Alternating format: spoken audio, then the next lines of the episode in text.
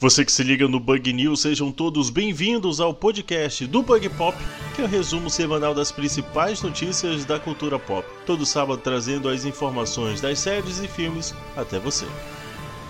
A Paris Film revelou ontem, no dia 10, que o jovem ator que viverá Chico Bento no live action do personagem será Isaac Amendoim.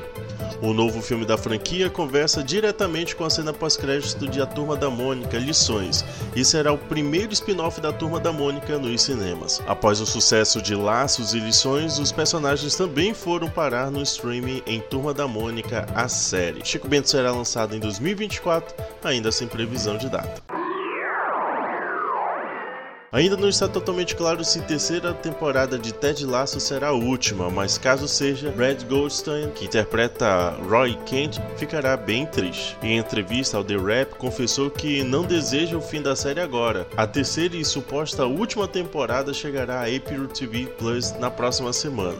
Jason Sudeikis, que interpreta o personagem título, disse ao Deadline que o terceiro ano pode ser uma despedida da série, embora não tenha oficializado a informação. A série narra história de um homem, treinador de futebol americano, que acaba encarregado de um time de futebol na Inglaterra, mesmo sendo ignorante as diferenças entre esporte e as culturas envolvidas. O primeiro episódio da nova temporada chega ao streaming em 15 de março.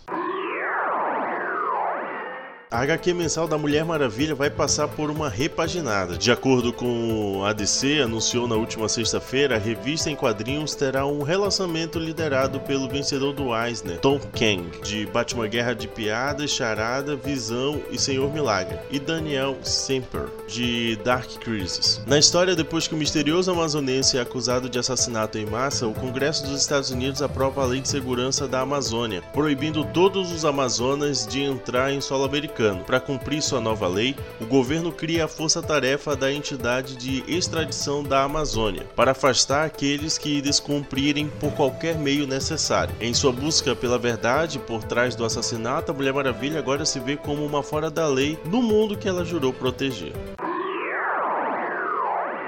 Mulher Maravilha não é o único título da DC a passar por uma repaginada. Segundo a editora, a HQ do The Flash também vai ganhar uma nova equipe criativa com o brasileiro Mike Deodato Jr. e Simon Spurrier. A introdução do time acontece após o lançamento da edição de número 800 da HQ, com o lançamento previsto para junho. A nova fase do herói será lançada em setembro com The Flash Number 1. Após ser cancelada junto de outras animações da HBO Max, a série Cuphead Crusaded foi salva pela Prime Video. Antes mesmo do lançamento, a produção já tem uma segunda temporada garantida. A informação é do The Hollywood Reporter. Anunciada em 2021, a animação envolve DJ Abrams, Matt Reeves e Bruce Sim. Durante o evento de Fandom, o produtor James Drucker garantiu que, embora invoque um clima no ar, a série não será em preto e branco. A produção será ambientada numa espécie de anos 1940 atemporal. Isso ficará claro nas roupas, cabelos e veículos dos personagens e não no seu herói e coadjuvantes.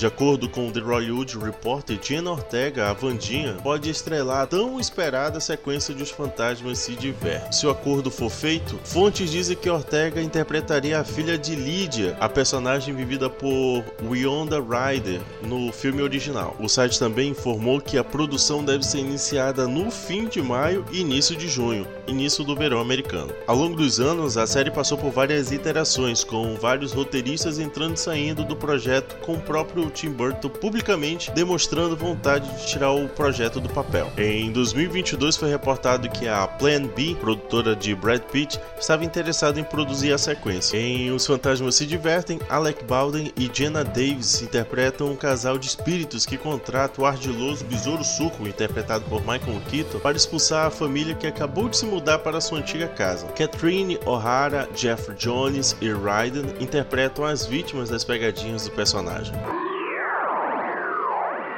A Disney liberou no último dia 8 o post oficial do live action A Pequena Sereia. Segundo o texto que acompanha a imagem, o primeiro trailer será lançado neste domingo, dia 12, durante a exibição do Oscar 2023. Rob Marshall, de O Retorno de Mary Poppins, será o diretor do live action, que contará com o retorno de Jane Goldman, de X-Men Dias de um Futuro Esquecido. Além disso, Alan Menken e Lin-Manuel Miranda farão a trilha sonora, terá a adição de novas canções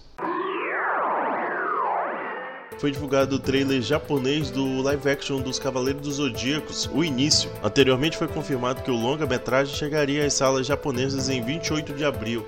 No Brasil, o filme segue sem data de estreia prevista. O filme, que será comandado por Thomas Bengings, terá suas lutas coreografadas por Anne Shen, que também trabalhou com Shang-Chi e a Lenda dos Dez Anéis. Josh Campbell e Matt Studen assinam a versão mais recente do roteiro. A franquia Star Wars acaba de sofrer uma sacudida. De acordo com a Variety, dois esperados títulos da saga estão suspensos: a versão de Pat Jenks e a de Kevin Feige. Segundo o site, fontes afirmam que Rogue's Cradle, título que seria dirigido por Jenks, não será mais produzido pelo estúdio, assim como a produção da diretora de Mulher Maravilha. O longa que seria produzido por Feige também não está mais nos planos da Lucasfilmes. A publicação sugere que os cancelamentos podem estar ligados aos números decepcionantes de Ascensão Skywalker, que arrecadou somente metade de O Despertar da Força, e o sucesso das produções da franquia da Disney Plus. Atualmente, o longa da franquia mais próximo de sair nas telonas está previsto para 2025. O filme, ainda sem nome, terá Taika Waititi na direção. Quanto ao Star Wars de Kevin Feige, a última atualização sobre o projeto também é de 2021, período que anunciaram o criador de Loki, Michael Wendell, como roteirista da produção. O próprio produtor foi atrás da Lucasfilmes para pedir envolvimento nas produções Star Wars, de acordo com a presidente da produtora Kathleen Kennedy. A franquia completa de Star Wars, incluindo séries e filmes, está disponível no Disney Plus. A HBO Brasil divulgou que o final da temporada de The Last of Us será adiantada em uma hora. Isso significa que o último episódio do primeiro ano da série chegará à HBO e à HBO Max às 22 horas, horário de Brasília. Baseada no game homônimo, a história da série se passa 20 anos após a quase extinção da humanidade devido à infecção de fungos cordyceps. É quando Joel é contratado para levar Ellie para fora da zona de quarentena. Mas o que deveria ser um simples trabalho para ele se torna uma jornada brutal pelos Estados Unidos, onde ambos dependem um do outro para sobreviver. E essas foram as principais notícias da cultura pop. Lembrando que estamos com novidades, sim, meus amigos. Quer ser atualizado diariamente? Entre no nosso canal no Telegram. Também nos siga no TikTok e no Instagram. Basta procurar por underline bug pop. Também no YouTube é Bug Play Oficial. Todos os links estarão na descrição deste episódio. A todos vocês, nosso muito obrigado, valeu e Craig, pode encerrar?